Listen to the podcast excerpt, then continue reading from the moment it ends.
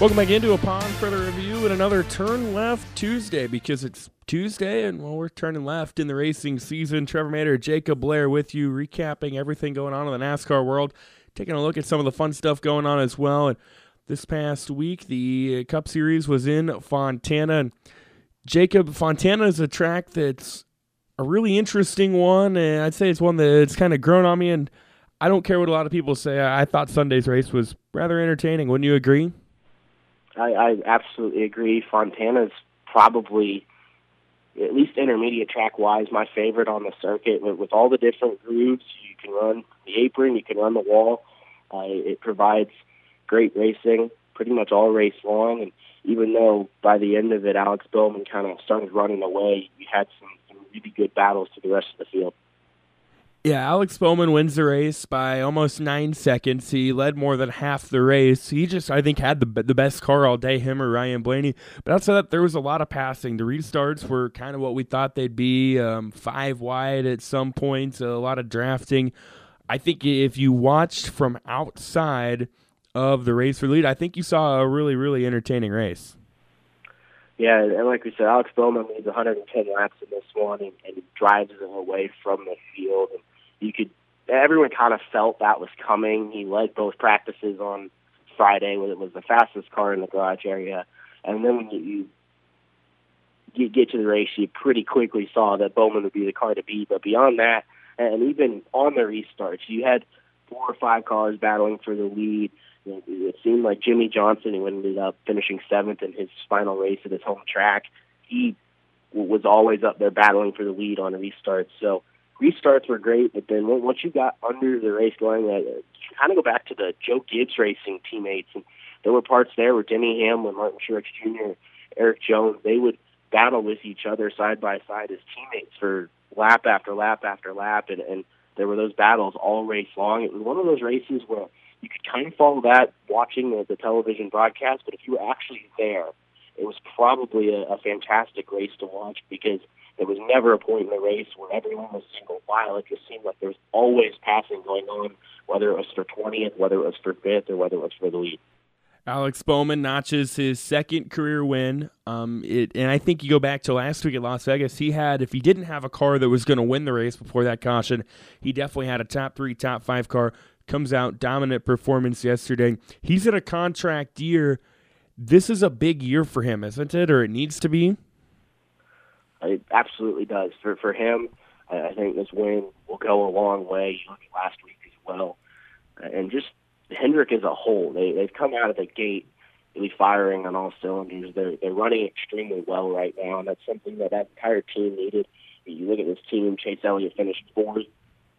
Jimmie Johnson finished seventh. So a ton of speed out of the Hendrick Motorsports team, but Alex Bowman, a driver, especially with Jimmie Johnson retiring at the end of the season, 48 cars open.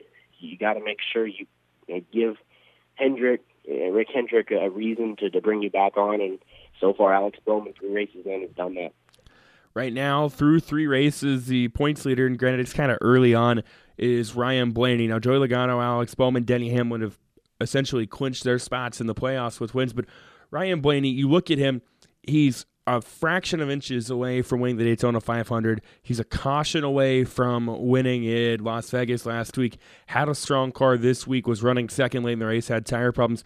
It's not crazy to say that Ryan Blaney is two or three things away from having three wins, really close to having one or two wins, and instead he's got no wins. Is he the car to beat right now early on, even though maybe the wins aren't there?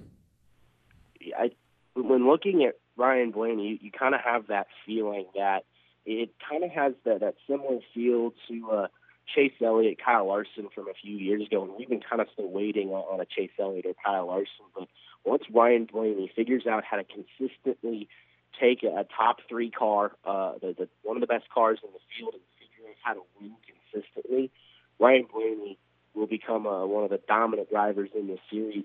Right now, we're kind of seeing that those hiccups still young.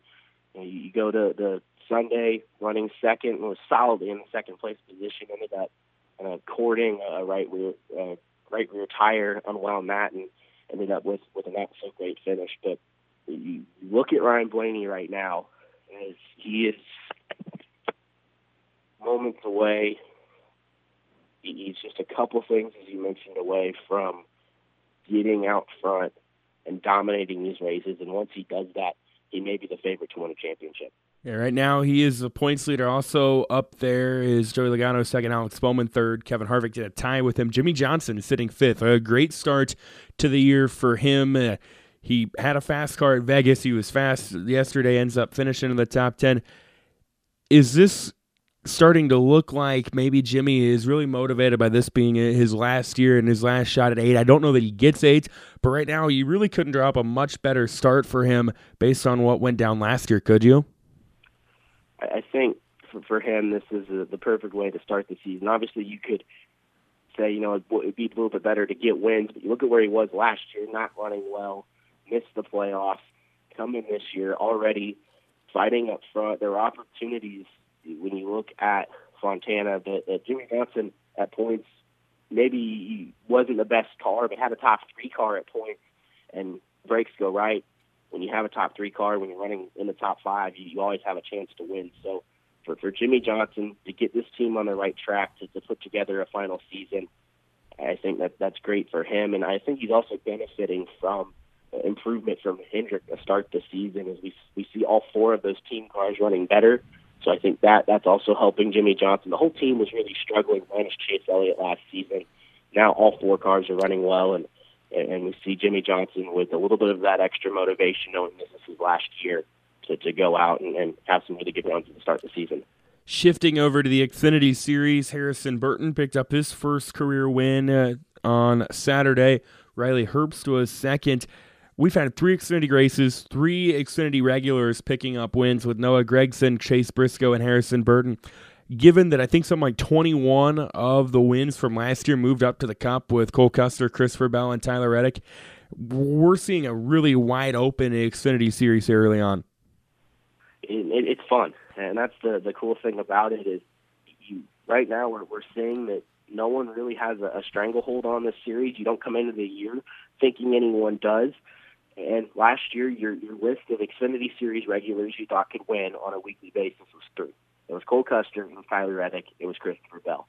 Beyond that, you thought Justin Allgaier, you thought maybe Austin Cindric, Chase Briscoe could steal one, but they weren't on your your you know high list to win every week. We're, we're, this year already, we're saying that list might be ten or eleven deep in terms of who could go out and win. You look at Harrison Burton, did a phenomenal job on Saturday to pick up this win. But Riley Herbst, someone that, that personally I wasn't very high on, and really needed to see him, you know, show some see, see what he could do before I made an evaluation on him, and comes out and, and runs a really good race and had an opportunity to win at the end right there on Harrison Burton's bumpers. And Riley Herbst did really well. Austin Cindric's been fast. You look at Ryan Sieg, a third one week ago, a fourth, so uh, 39 cars shown a, a ton of speed this year, but there's just so many different drivers this year that I, I think could pick up wins. I would also like to point out I, have been high on the Harrison Burton hype train for a year or so now. I know last year in the Truck Series, maybe not the runs he wanted in a KBM truck, but it wasn't like he wasn't running well. He just wasn't winning races. And I think right now you look at it, he might be the championship favorite three races in. If to me, that's if you really can, can give a championship favorite right now. I think the Xfinity Series is so wide open. It's it's hard to really say there's one that's so much ahead of everyone else. But Harrison Burton, and you could kind of see it one year ago, is sometimes just the way the trucks drive versus the way the Xfinity Series drives. It just seems like the Xfinity cars suit Harrison's driving style a little bit better than the trucks. He was performing better in his few Xfinity races last year than he was the whole year in the Truck Series. So uh, this, this, as you kind of pointed out, this isn't necessarily all that surprising seeing Harrison go out and get a win this early. Yeah, and I think it won't be the only win he gets this year. And like I said, him, Austin Cindric, Chase Briscoe, Ryan Sieg. I, th- I think Ryan Sieg wins the race before the end of the year. I'll go ahead and say that now. Moving over to, to Phoenix this week, Jacob. That's going to be with the change in the schedule and stuff. That's going to be with the championship races at the end of the year as well. It's no secret last year at Phoenix was pretty boring. They've changed the package around a little bit, going to be a, a more of a short track package. What should we expect this weekend, and how big is it maybe from the optics for NASCAR to hope that this week is a pretty entertaining race, given that it's a championship race in November? I, I think for for NASCAR, this weekend is is extremely important. It's a, a weekend where there at least needs to be a sign of improvement in the short track aero package because as last year you you only wait for the short track races. Those are the most exciting of the year and, minus maybe the, Bristol races. Most of the short tracks were were kind of snooze fest last year and so I think for NASCAR knowing that Phoenix is the the championship race this is a, a race where maybe it doesn't need to be perfect. It doesn't necessarily need to be know, a great thing yet. It doesn't need to be a great race yet, but there needs to be improvement because with this change, these teams have gone out. They they haven't raced with this package yet, so there will be a lot of learning. There'll be a lot of question marks. We really don't know what to expect with, with these cars, so there'll be that learning factor, and it may not be the final product as of yet, just because there's so much learning that, that'll be happening this weekend with the setups. But I think improvement and visually being able see improvement with the racing on the racetrack is vitally important for the the promotion and, and you know excitement aspect as we go through the season, knowing Phoenix is the, the championship race. Looking at this race, um, again, I don't want to brag, but here I am bragging. You look at our picks so far this year. I've got a win and two second place finishes. I will will take that. Looking at Phoenix this week, um, I, who do you like? There's obviously maybe two names when you look at the history of Phoenix that really stick out is either one of those your pick in Kevin Harvick or Kyle Busch? I, I don't think so this week, and, and some of that goes to the the new aero package. Some of it goes to that we haven't necessarily seen uh, the outright dominance from either of those two we, we've seen in the past.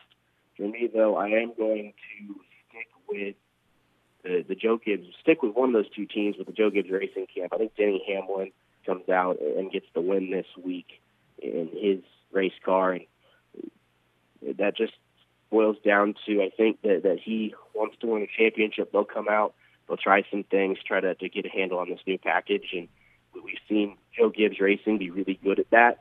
Learning new packages quicker than everyone else. You saw that at the mile and a half last year. So now you have this new one for the, the short tracks, and I think they pick it up quickly.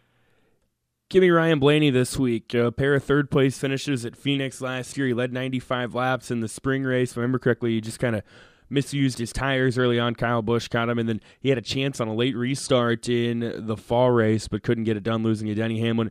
He's been fast. He, we talked about earlier if he can put a race together, he's going to maybe be a dominant guy this year. I think that starts this week with Ryan Blaney. So I'm taking Ryan Blaney. Jacob's got Denny Hamlin. It's going to be fun. The Ticket Guardian 500 at Phoenix.